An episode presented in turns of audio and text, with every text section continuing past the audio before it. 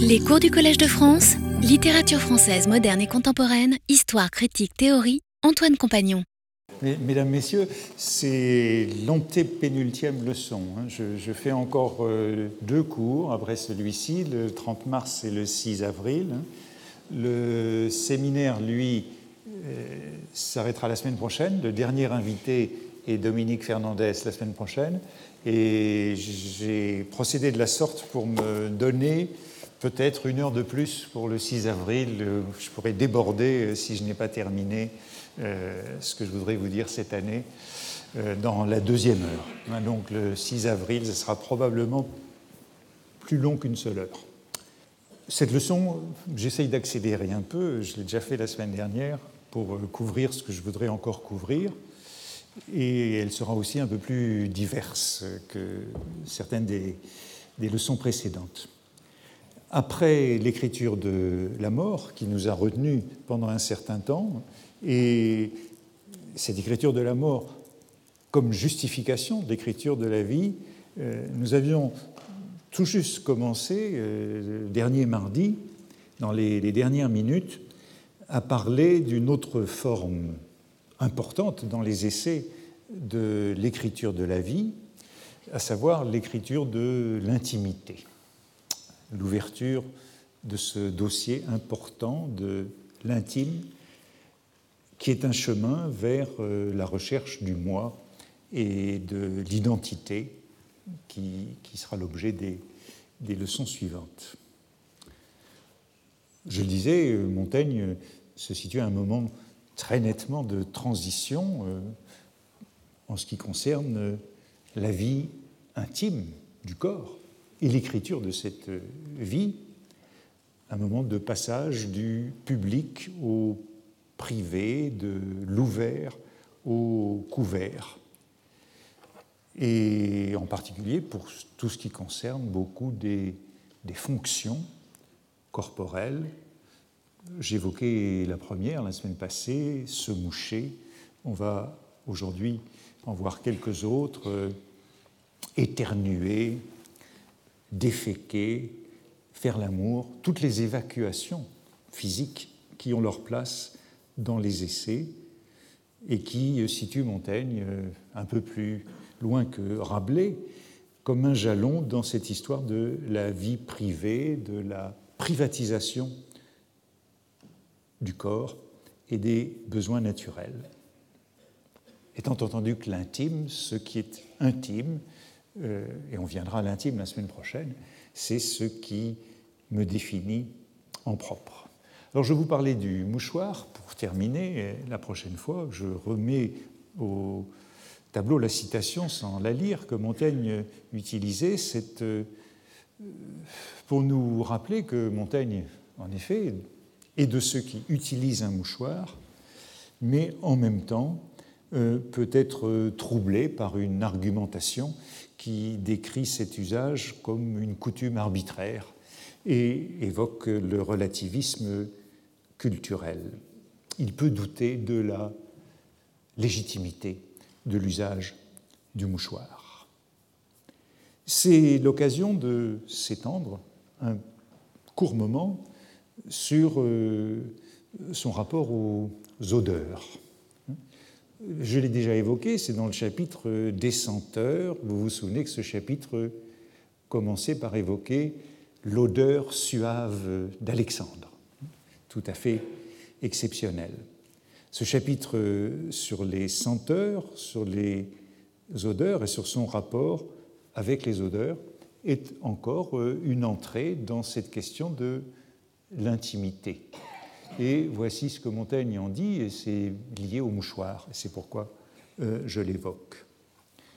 Quelque odeur que ce soit, s'émerveille combien elle s'attache à moi et combien j'ai la peau propre à s'en abreuver.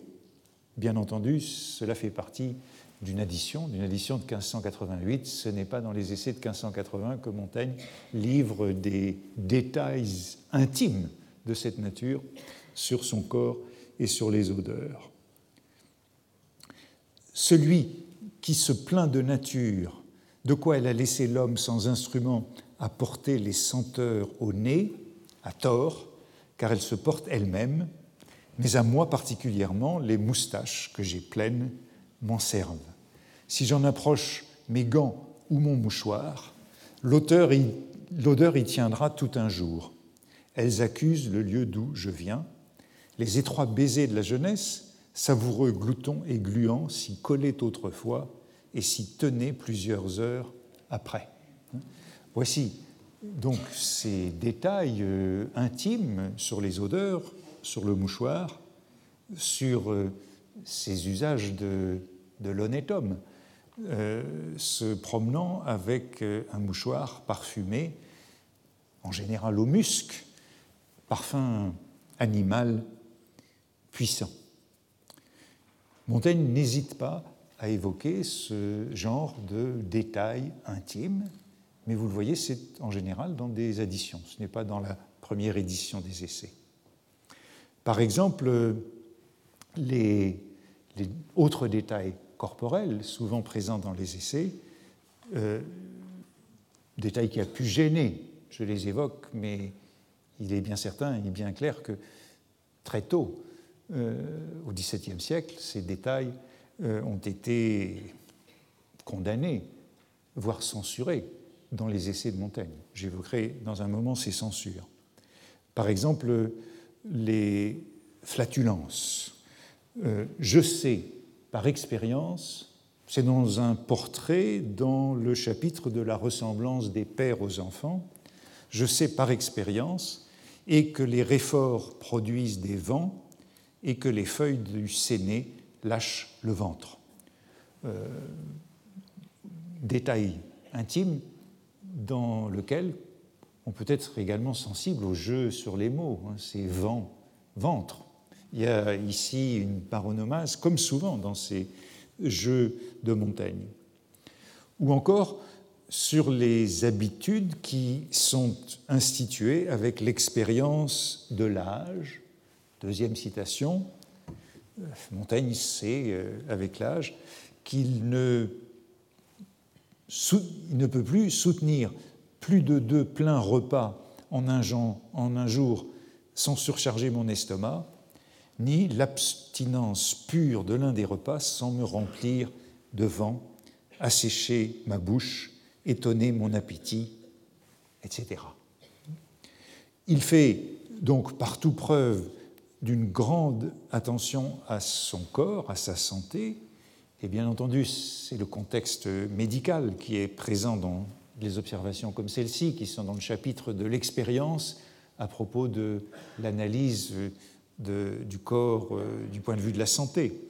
Euh, il s'agit donc d'un contexte hygiénique, euh, diététique, qui explique les observations de ce genre, mais le souci du corps est aussi philosophique, moral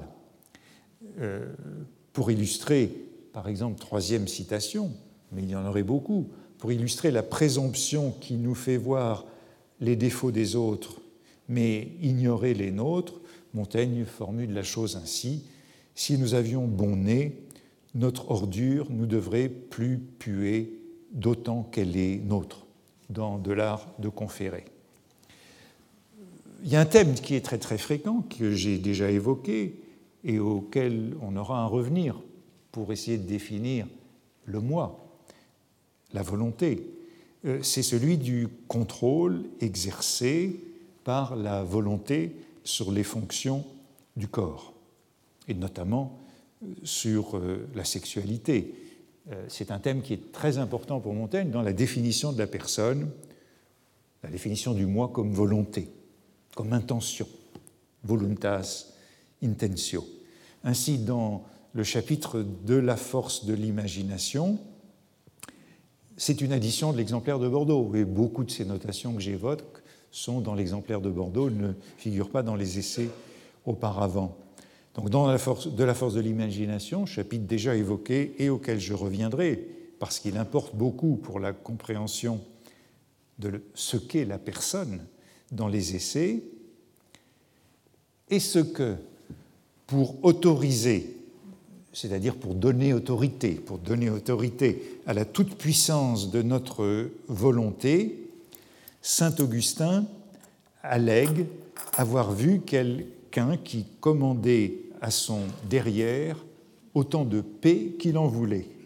Euh, oui, exemple de la puissance de la volonté, hein, de l'intention, intentio, actio, voluntas. C'est donc une question considérable, hein, malgré le caractère bas de l'exemple que Montaigne n'hésite pas à prendre, qu'il en voulait, et que Vives, son glossateur, enchérit d'un autre exemple de son temps, de paix organisée suivant le ton des vers qu'on leur prononçait, ne suppose non plus pure l'obéissance de ce membre. Montaigne conteste cette argumentation sur la volonté qui peut contrôler toutes les fonctions du corps. Car en est-il ordinairement de plus indiscret et tumultuaire? Joint que j'en sais un si turbulent et revêche qu'il y a quarante ans qu'il tient son maître péter d'une haleine et d'une obligation constante et intermittente et le mène ainsi à la mort.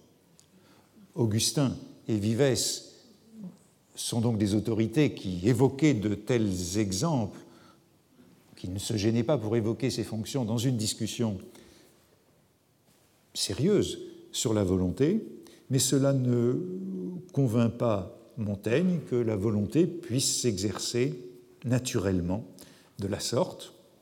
Et les lecteurs ont aussitôt, les premiers lecteurs, hein, dans une inscription marginale des essais, suppose que l'exemple contemporain que Montaigne évoque à la fin de cette citation, euh, J'en sais un si turbulent et revêche, euh, eh bien, euh, ce serait lui-même. ces points, Montaigne les aborde donc en toute franchise.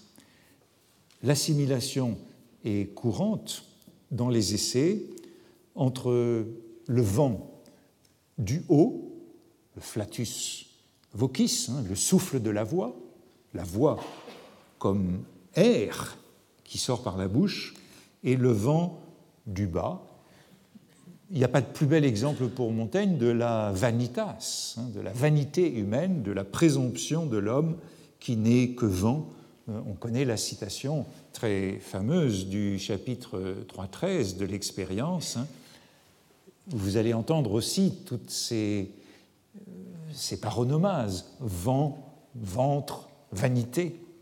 Moi qui me vante d'embrasser si curieusement, avec tant de soin, les commodités de la vie, et si particulièrement n'y trouve, quand j'y regarde assez finement, à peu près que du vent. Mais quoi Nous sommes partout vent. Et le vent, encore plus sagement que nous, s'aime à bruire, à s'agiter et se contente en ses propres offices, sans désirer la stabilité, la solidité, qualité non sienne. Vent, vin, vanus, ventus. La vanité et le vent, c'est une image qui vient de l'Ecclésiaste même. Et j'ai déjà dit que l'Ecclésiaste, c'est dans la Bible le livre que Montaigne cite le plus souvent. Par exemple, euh, ici, cette réflexion sur euh, l'éternuement, autre fonction corporelle, autre évacuation. Me demandez-vous d'où vient cette coutume de bénir ceux qui éternuent? Nous produisons trois sortes de vent. Celui qui sort par en bas est trop sale, celui qui sort par la bouche porte quelques reproches de gourmandise, le troisième est l'éternuement. Et parce qu'il vient de la tête et est sans nous lui faisons cet honnête euh, recueil, cet honnête accueil.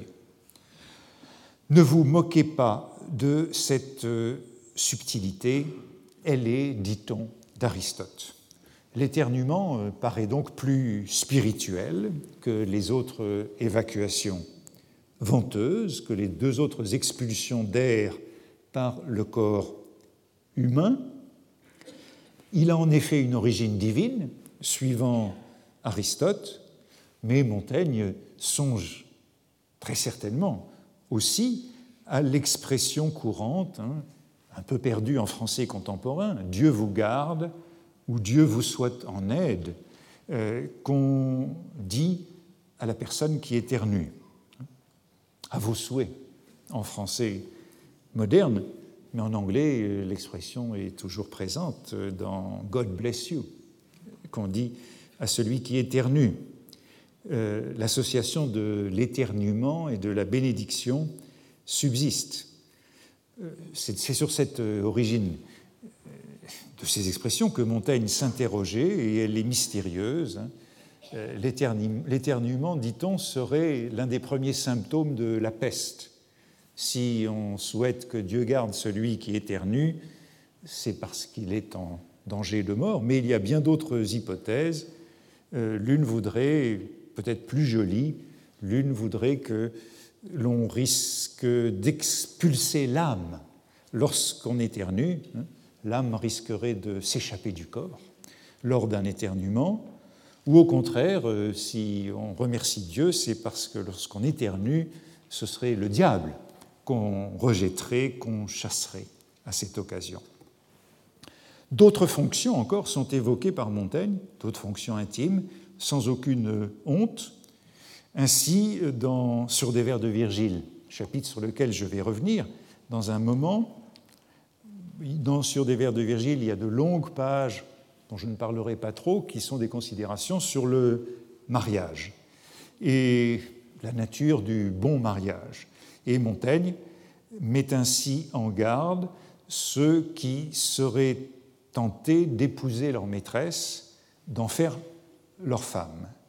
Et, il le formule ainsi, peu de gens ont épousé des amis qui, ne s'en soient repentis. Et puis, voici une addition de l'exemplaire de Bordeaux que j'ai mis entre soufflets et jusque en l'autre monde. Quel mauvais ménage a fait Jupiter avec sa femme, qu'il avait premièrement pratiqué et joui par amourette. C'est ce qu'on dit, excusez-moi, chier dans le panier, et puis après s'en affubler, corriger en pour après le mettre sur sa tête. Euh, Montaigne fait allusion à un proverbe, proverbe qui est cité, voyez le, voilà le passage de l'exemplaire de Bordeaux. Vous voyez l'allusion ici avec la correction que j'évoquais, c'est ce qu'on dit. Vous voyez que c'est une addition postérieure, hein, une addition d'une addition. On voit ces couches d'addition euh, dans les essais. Bon, le proverbe, euh, on le trouve dans le dictionnaire de Codegrave, hein, du français euh, de la Renaissance. To disgrace or dispraise a thing, the sooner to obtain it et encore dans le, la rousse du XIXe siècle, porter atteinte à quelque chose dont on sera ensuite réduit à se servir. Ce sont encore ces essais eux-mêmes que Montaigne compare à la défécation, hein, autre évacuation du corps, au tout début de la vanité. Hein. Vous voyez que c'est très souvent associé à ce thème de la vanité exemple même de la vanité humaine, donc pour les, dévaloriser, faisant partie d'une profession d'humilité, si ai-je vu un gentilhomme qui ne communiquait sa vie, communiquer sa vie, expression qui nous renvoie bien euh, au sujet de notre cours, hein, que par les opérations de son ventre. Vous vous retrouvez une forme de la paronomase vue vie, ventre. Vous voyez chez lui, en montre, exposé un ordre de bassin de sept ou huit jours. C'était son étude, ses discours. Tout autre propos, lui, puait. Ce sont ici, un peu plus civilement, conformément à la civilité, des excréments d'un vieil esprit, dur tantôt, tantôt lâche et toujours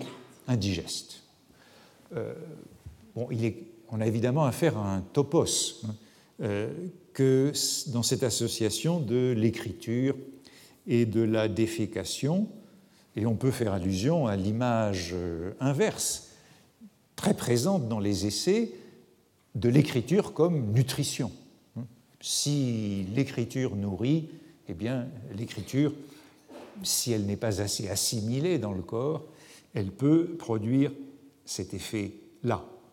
Dans le chapitre, dans le chapitre de l'institution des enfants, l'image de la lecture comme euh, alimentation euh, court à travers tout le chapitre.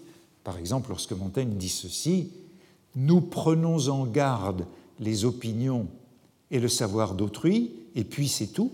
Il reproche cette euh, rétention de la lecture dans la mémoire. En réalité, il faut la digérer, il, faut, il les faut faire nôtres. Que nous sert-il d'avoir la panse pleine de viande si elle ne se digère, si elle ne se transforme en nous, si elle ne nous augmente et fortifie? Or, bien sûr, cette euh, correspondance euh, scatologique de l'écriture et de la défécation, elle est très présente chez Rabelais dans euh, Gargantua, et c'est tout le thème de la littérature comme faeces euh, literarum au Moyen Âge, un présent chez Rabelais. Il faut sortir de cet univers de la répétition et de la défécation par opposition à celui de l'innutrition et de l'assimilation. Euh, c'est donc le topos de la littérature excrémentielle, c'est celle qui n'est pas assez D'autres variantes de ce thème, mais c'est un thème assez, un leitmotiv dans les essais à propos du, de l'âge, dans le chapitre de la physionomie étudié la semaine dernière, notre esprit se constipe et se croupit en vieillissant. C'est un topos qui existe toujours. Hein. Je trouve cette phrase chez Proust qui parle des auteurs constipés qui pondent tous les ans une pièce en un acte ou un sonnet. Des formes de cette image intime ne sont donc pas absentes aujourd'hui. Mais bien entendu, tout cela ne relève pas du carnavalesque chez Montaigne, de la scatologie, mais bien de la franchise correspondant à la volonté affirmée hautement de ne rien laisser à couvert, en cachette, en secret, qu'on ose faire à découvert. Il y a un développement, par exemple, dans l'apologie de Raymond Sebon, à propos des écoles philosophiques de l'Antiquité, qui sont plus ou moins hypocrites, et Montaigne passe ainsi sans euh, tradition, pour caractériser ces écoles philosophiques, des flatulences à la sexualité en public. Et euh, voici le passage. Hein. Euh, Métroclès lâcha un peu indiscrètement un P en disputant en présence de son école et se tenait en sa maison caché de honte jusqu'à ce que Cratès le fût visité et ajoutant à ses consolations et raisons l'exemple de sa liberté, se mettant à péter à l'envie avec lui, il lui ôta ce scrupule et de plus le retira à sa secte stoïque plus franche de la secte péripathétique plus civile. Il s'agit donc d'une conversion philosophique, hein, puisque la, petite scène qui est rapportée euh, correspond à, euh, au passage de Métroclès des péripathéticiens aux stoïciens plus francs. Ce que nous appelons honnêteté, et vous vous souvenez de ce que je disais la dernière fois, ou plutôt de l'honnêteté, honestum, hein, c'est la beauté morale. Pour Montaigne, c'est la beauté morale, euh, c'est la civilité également, mais c'est d'abord la beauté morale, de l'utile et de l'honnête, premier chapitre du livre 3 ce que nous appelons honnêteté, de n'oser faire à découvert ce qui nous est honnête de faire à couvert, il l'appelle sottise, et de faire le fin à terre et désavouer ce que nature, coutume et notre désir publient et proclament de nos actions, il l'estimait vice. Donc, encore une fois, il ne s'agit nullement d'humour dans tous ces propos de Montaigne, mais bien de la dénonciation euh, de la sottise et du vice avec une exigence que nous allons retrouver sur des vers de Virgile, de ne faire que ce que l'on peut dire.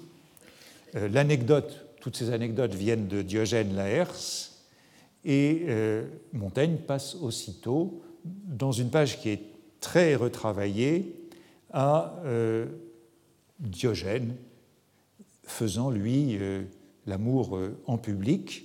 C'est un passage très retravaillé, comme vous le voyez. on demandait, vous voyez cette citation ici, qui est à peu près tout ce qui reste, tout ayant été réécrit autour. Euh, donc c'est dans l'apologie de Raymond Sebon, c'est de la réécriture de l'exemplaire de Bordeaux. Euh, on demandait à un philosophe qu'on surprit à même ce qu'il faisait. Il répondit tout froidement Je plante un homme, ne rougissant non plus d'être rencontré en cela que si on l'eût trouvé plantant des eaux.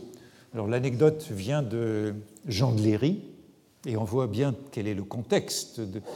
Cette anecdote, elle n'a pas de source dans l'Antiquité, elle fait partie de la tradition orale, et Montaigne l'emprunte à Jean de Léry, donc au voyage en la terre du Brésil, où évidemment ce qui était en question, euh, c'était la nudité et euh, l'indiscrétion des Indiens du Brésil euh, faisant l'amour en public. Et Jean de Léry évoquait euh, la tradition de l'Antiquité pour montrer euh, que cela avait existé aussi en Grèce. Et donc c'était un exemple de ce relativisme culturel qui faisait qu'il n'était pas plus barbare que nous. Et Montaigne, à propos de cette phrase, produit donc un long commentaire qui suit, qui est en bas de la page, beaucoup retravaillé, qui donne ceci dans l'exemplaire de Bordeaux après la réécriture, c'est, comme j'estime, d'une opinion trop tendre et respectueuse qu'un grand et religieux auteur, et il s'agit toujours de Saint Augustin, hein, en tout cela on a un débat avec euh, Saint Augustin sur la puissance de la volonté, notamment en ce qui concerne des fonctions telles que la sexualité. C'est, comme j'estime, d'une opinion trop tendre et respectueuse qu'un grand et religieux auteur, Augustin tient cette action si nécessairement, donc l'action sexuelle, nécessairement, si nécessairement obligée à l'occultation et à la vergogne, à la pudeur, qu'en la licence des embrassements cyniques, il ne se peut persuader que la besogne en vint à sa fin, mais qu'elle s'arrêtait à représenter des mouvements lascifs seulement pour maintenir l'impudence de la profession de leur école. Autrement dit, pour euh, saint Augustin, euh, il n'est pas, concevable de faire l'amour en public et c'était du théâtre que faisaient ces philosophes euh, cyniques pour vanter leur doctrine philosophique. Mais du raisonnement Saint-Augustin, et que pour élancer ce que la honte avait contraint et retiré, il leur était encore après besoin de chercher l'ombre. Autrement dit, il y avait un second moment dans lequel il se retirait.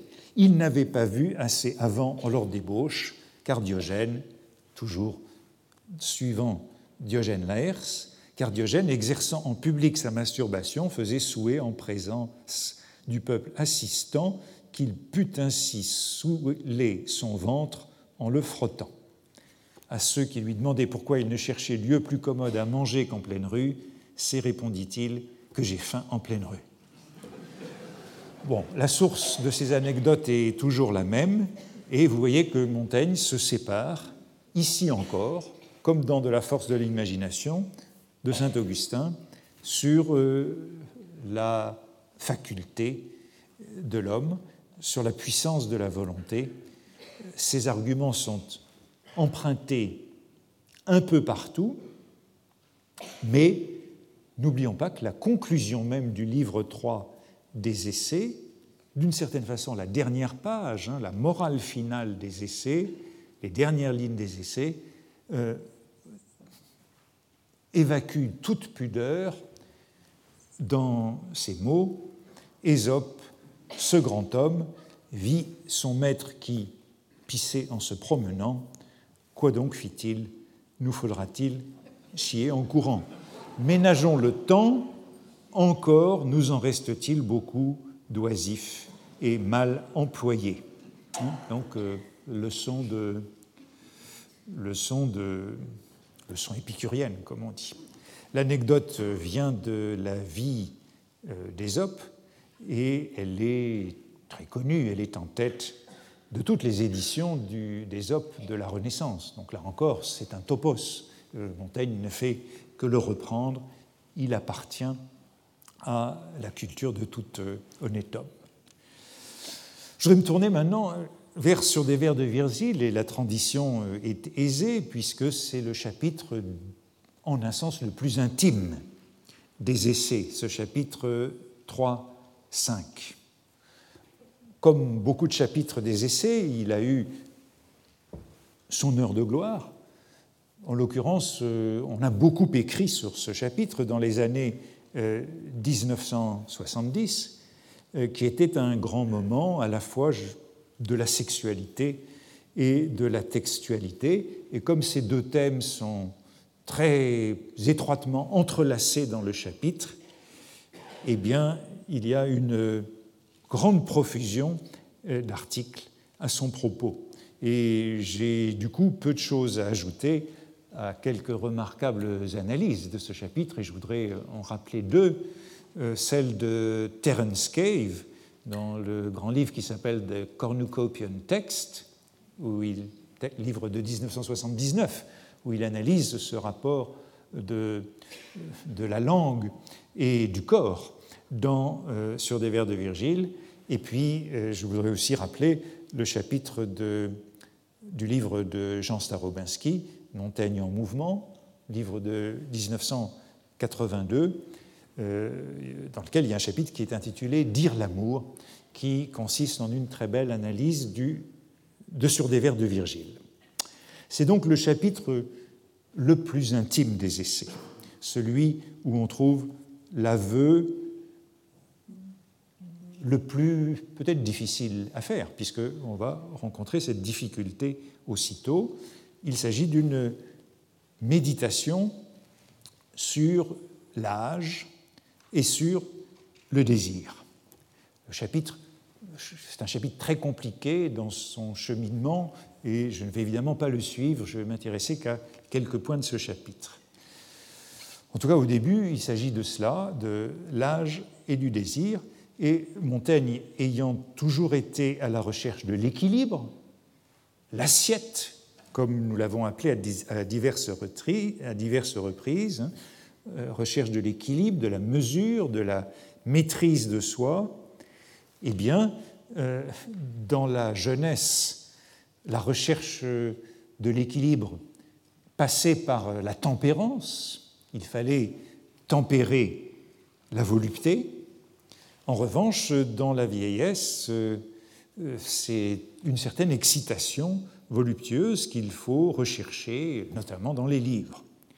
Il y a donc euh, un premier renversement euh, observé dans une réflexion qui nous mènera à d'autres renversements. Dans l'âge mûr, la recherche de la modération appelle une discipline opposée à ce que la recherche de la modération exigeait dans la jeunesse. Je me défends de la tempérance, dit Montaigne, aujourd'hui. Aujourd'hui, il faut se défendre de la tempérance, comme j'ai fait autrefois de la volupté. Je veux être maître de moi à tout sens. Je veux être maître de moi, ce jeu, ce jeu entre le je et le moi. La sagesse a ses excès et n'a pas moins besoin de modération que la folie. Du temps de la folie, de la jeunesse, il fallait se modérer, du temps de la sagesse, de l'âge mûr, eh bien, il faut aussi résister à l'excès de sagesse. Je me laisse, dit Montaigne à cette heure, aller un peu à la débauche par dessein. Un, un dessein de débauche, mais bien entendu, un peu, euh, ajoute Montaigne. On a donc une sorte de dialectique de la légèreté et de la pesanteur de la sagesse et de la folie. Et Montaigne cela ne nous étonnera pas, est à la recherche d'un juste milieu entre sagesse et folie, entre tempérance et volupté. Cela le conduit à une très longue justification sur le projet de tout dire, parce qu'il rencontre aussitôt la difficulté qu'après tout, euh, il n'est pas si facile de parler de tout cela, de cette intimité. Montaigne assure de sa volonté de ne rien cacher, de son ambition de transparence totale, mais cette euh, volonté de transparence est aussitôt contredite par euh, la résistance de l'écriture, l'écriture qui résiste à, tout dire. Et je crois que c'est reconnu d'emblée dans une addition de l'exemplaire de Bordeaux, là où Montaigne euh, fait cette plus forte profession de transparence, cet impératif de sincérité qui est initialement revendiqué. Au reste, je me suis ordonné d'oser dire tout ce que j'ose faire. On en avait déjà vu des variations il y a un moment. Et me déplaît des pensées même impubliables. Hein, il me déplaît d'avoir des pensées impubliables. Hein, je ne peux pas penser ce qui n'est pas, ce qu'il n'est pas possible de rendre public. La pire de mes actions et conditions ne me semble pas si laide comme je trouve laid et lâche de ne l'oser avouer. Et puis euh, cette addition de l'exemplaire de Bordeaux qui, à mon sens, jette le trouble ou euh, met en question cette profession de sincérité, qui s'obligerait à tout dire, s'obligerait à ne rien faire de ce qu'on est contraint de taire. Euh, la proposition de l'exemplaire de Bordeaux est, ambiguë. Est-ce une approbation ou une mise en garde, une crainte? Euh, Est-il bien ou mal de se taire? Est-il bien ou mal qu'il y ait des choses euh, qu'on doive taire? La transparence est-elle un bienfait ou est-elle une utopie? Que pense Montaigne de cette obligation qui est sans doute contradictoire? Peut-on, si l'on s'oblige à tout dire, alors ne plus rien faire? Montaigne réclame d'abord une identité absolue entre le dire et le faire, mais on a le sentiment que l'aporie de la sincérité surgit aussitôt, une sorte de crainte totalitaire avec la contrainte qu'elle impose. Si on doit tout dire, alors euh, on ne fait plus rien. Et cela pose la question de l'écriture de la vie. Euh, que Montaigne peut-il raconter? Euh, dans le chapitre de la présomption, où Montaigne parle du machiavélisme, donc le, contexte n'a rien à voir avec l'intimité du corps, mais avec le mensonge politique, Montaigne dit Il ne faut pas toujours dire tout. Cette question du tout dire est importante. Il ne faut pas toujours dire tout, car ce serait sottise. Mais ce qu'on dit, il faut qu'il soit tel qu'on le pense. Autrement, c'est méchanceté. Et qu'on est condamné à naviguer entre la sottise euh, et la méchanceté, euh, tout dire et euh, ne pas mentir. Montaigne fait donc au début de ce chapitre une proclamation très ambitieuse, mais le long prologue tourne autour de la difficulté de tout dire, et en particulier ce qui est le plus intime, et en particulier ce qui touche à la sexualité, suggérant que la volonté de sincérité absolue est excessive, et Montaigne constate qu'il est obligé de passer par les citations latines pour euh, parler de ce qui lui est le plus intime. On a donc une réflexion entre ce tout dire et ce ne rien cacher. Je souffre peine à me feindre, écrit Montaigne, si que, si bien que, j'évite de prendre les secrets d'autrui en garde. N'ayant pas bien le cœur de désavouer ma science, je puis la terre, mais la nier, je ne puis. Vous voyez le, jeu entre taire, il y a des choses qu'on peut taire, mais l'interdit, c'est bien de nier, de nier ce qu'on sait. Je ne puis, sans effort et déplaisir. Pour être bien secret, il faut être, il le faut être, par nature, non par obligation. C'est peu au service des princes d'être secret si on est menteur encore. Donc vous voyez que, euh, d'une certaine façon, j'avais raison de vous apporter la proposition qui venait du chapitre de la présomption sur Machiavel, puisque Montaigne lui-même euh, relie ce contexte du mensonge politique et du mensonge sur euh, l'intimité. Euh, Montaigne a donc l'air de plaider ici pour euh, la possibilité de taire un certain nombre de choses à condition qu'on ne mente pas. Ici, euh, j'ajoute une petite parenthèse à propos de ce développement et de cette difficulté à parler de ce qui est le plus intime, qui constitue le long prologue de ce chapitre. Il y a un autre exemple dans les essais de cette euh, difficulté, quelque chose dont il est difficile de parler, dont l'aveu est difficile dans les essais, sans tellement de surprise d'ailleurs, euh, à côté de la sexualité, c'est l'argent, c'est le rapport à l'argent. C'est un rare cas où Montaigne dénonce chez lui un mensonge lorsqu'il parle d'argent.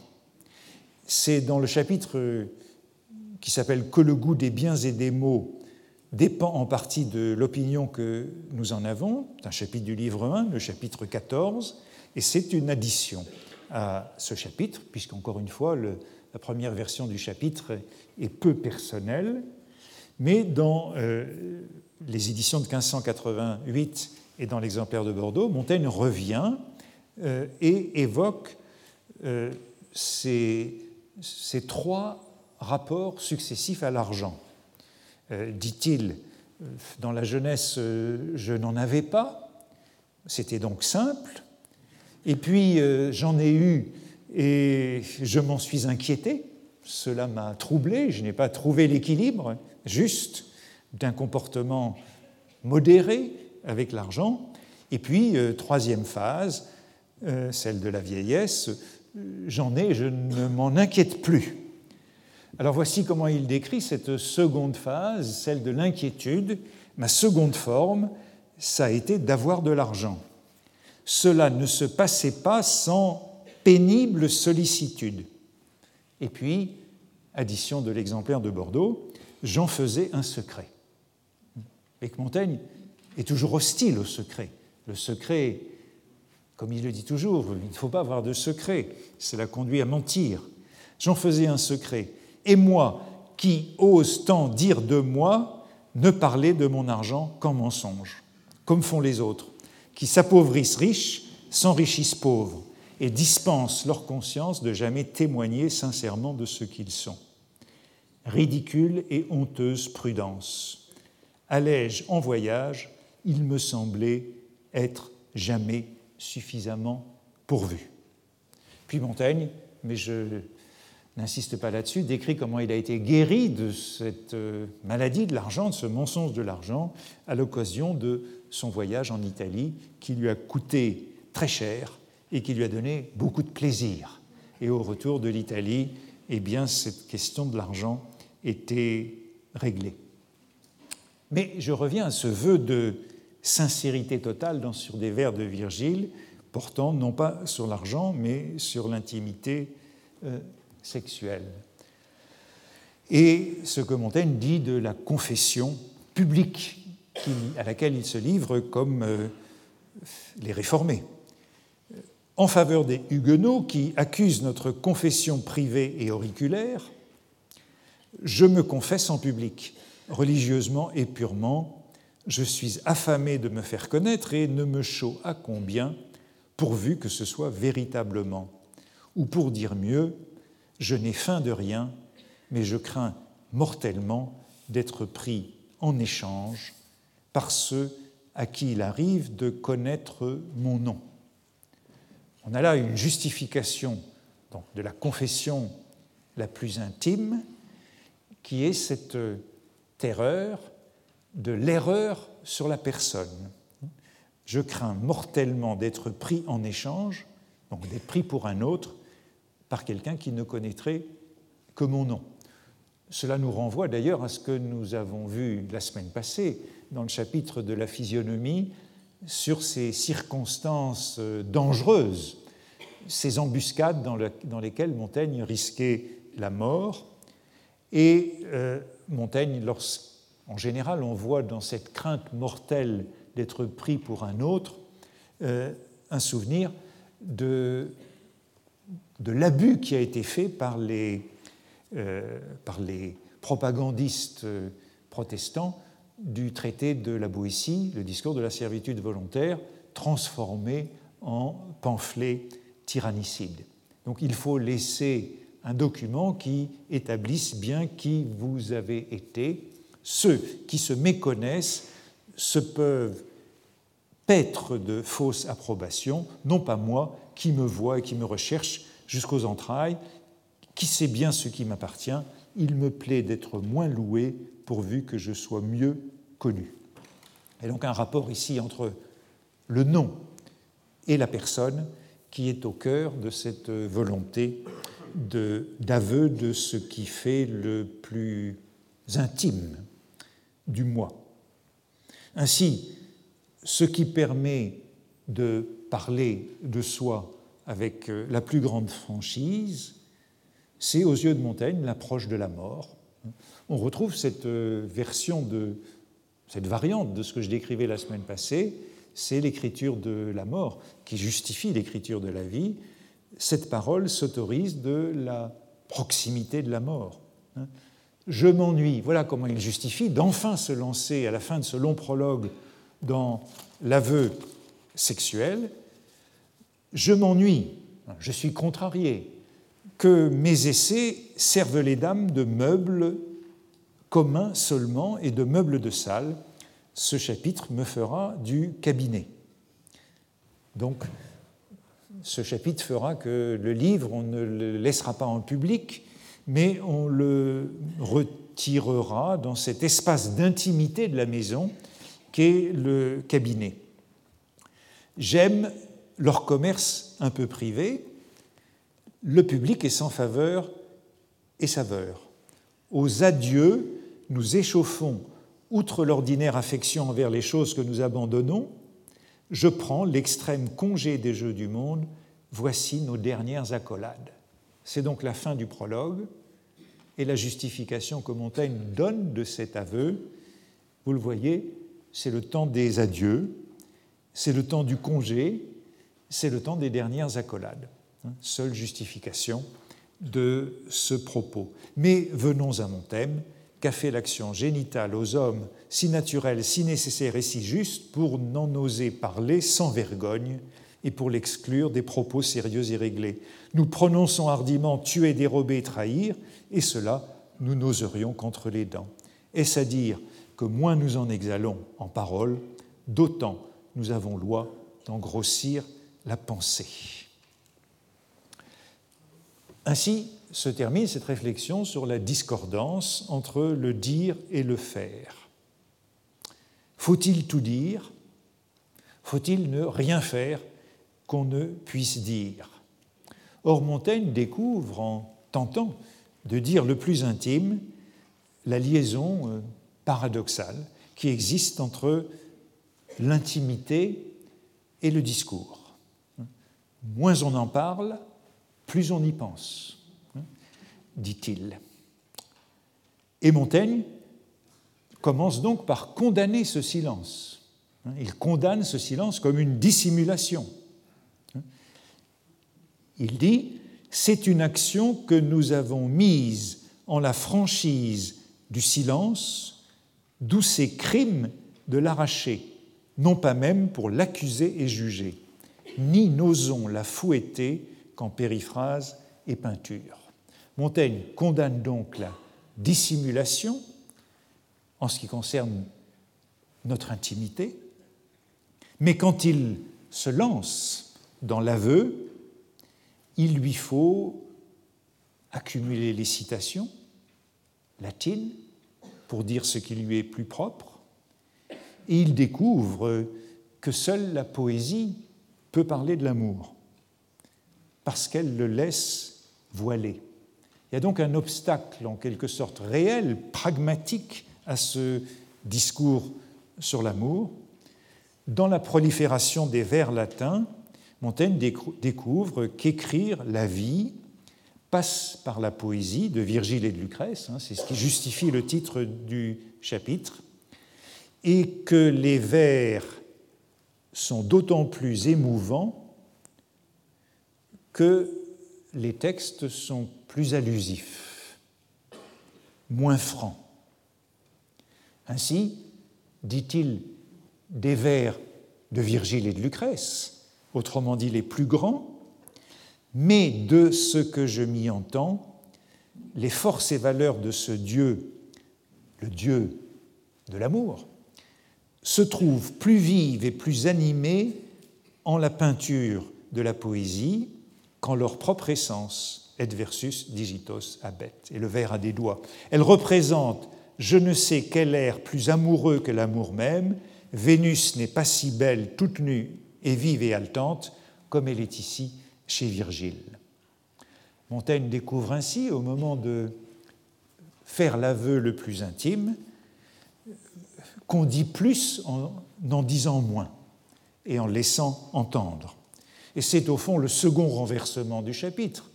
Premier renversement, dans la jeunesse, il fallait se modérer, dans l'âge mûr, il faut aller vers la volupté. Second renversement, on voudrait tout dire, mais on s'aperçoit que ceux qui en disent plus sont ceux qui en disent moins.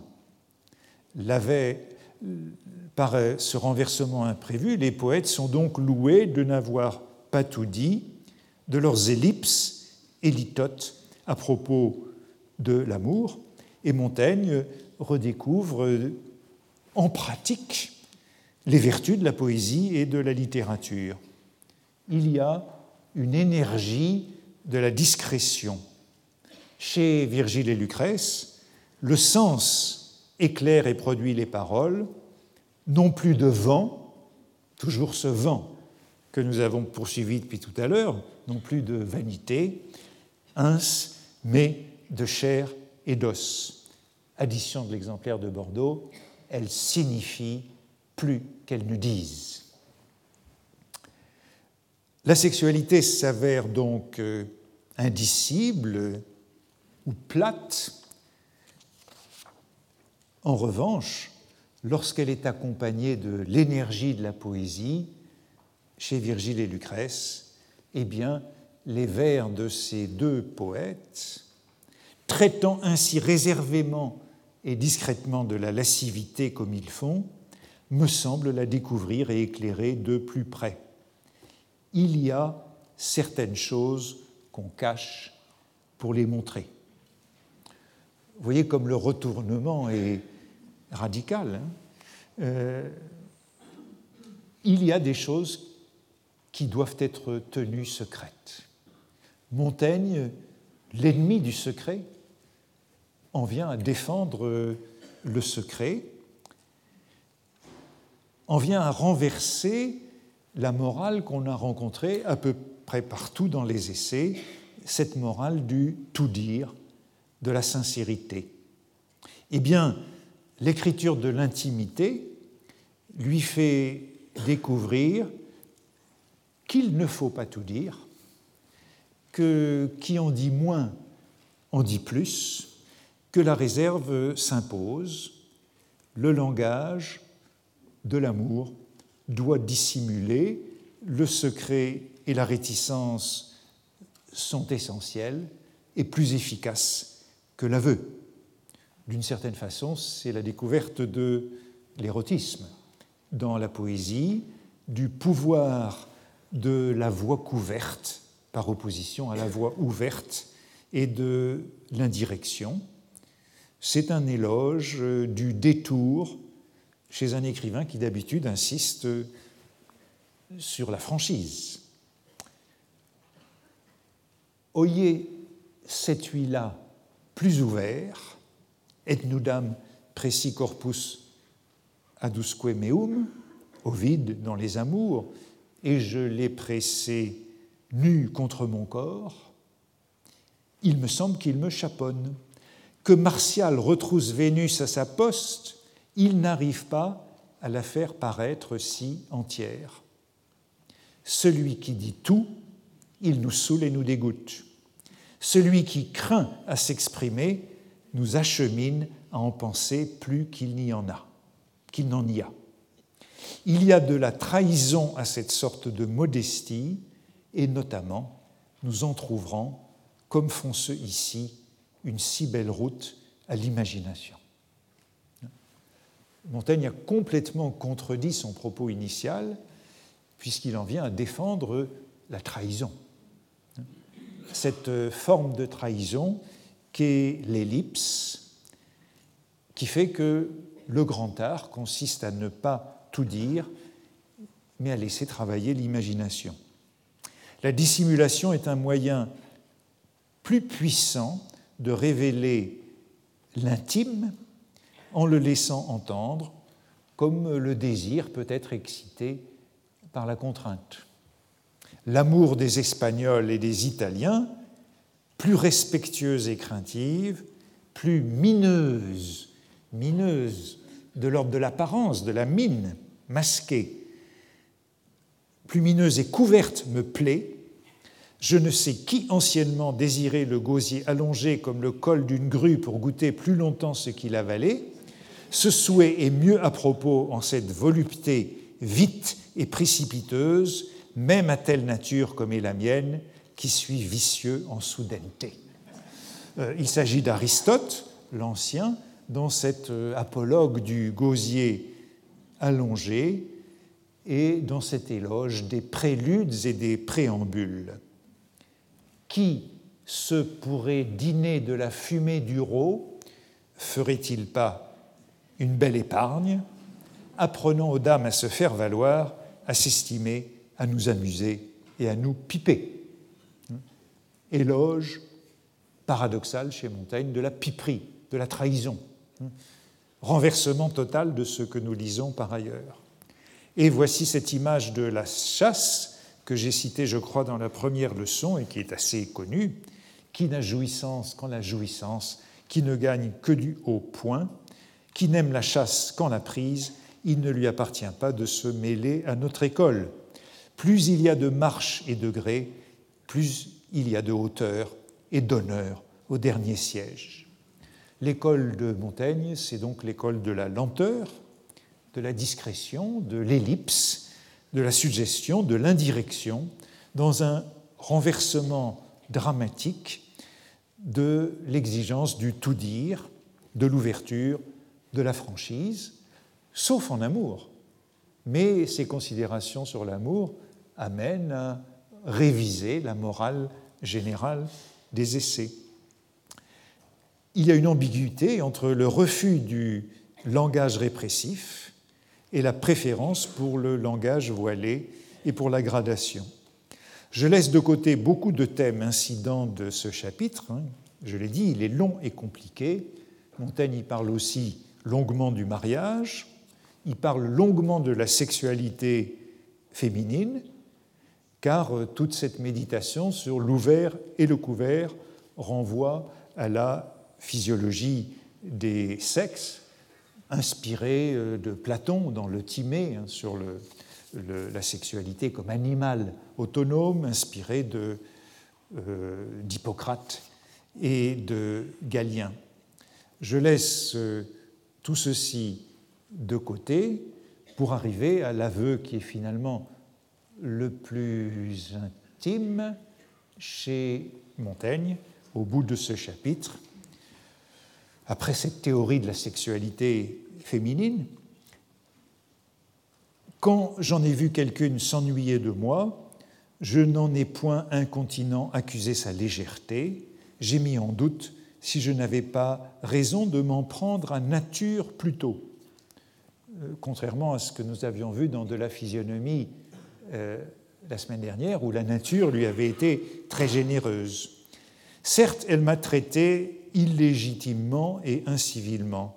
Suit une citation que je ne traduirai pas, puis l'addition de l'exemplaire de Bordeaux est d'une lésion énormissime.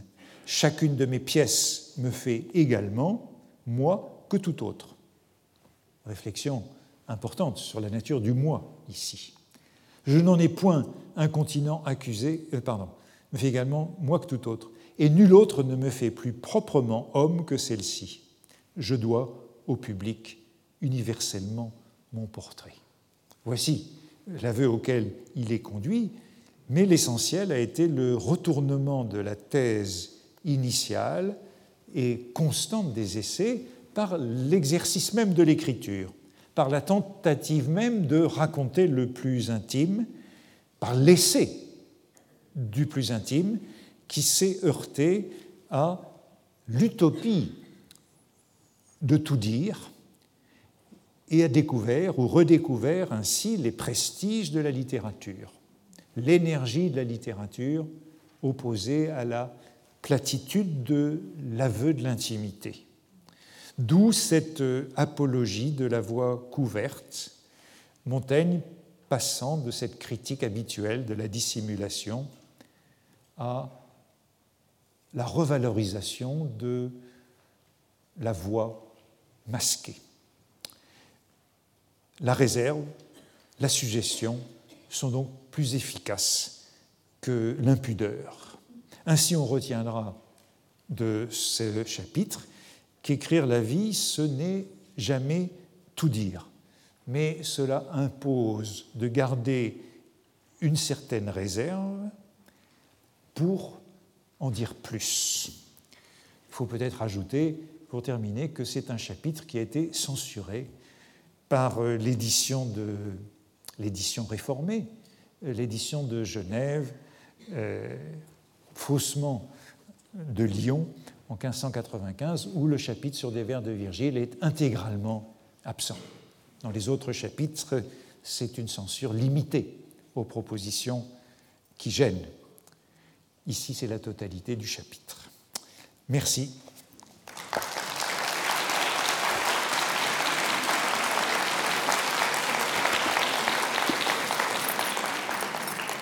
Retrouvez tous les contenus du Collège de France sur www.colège-2-france.fr.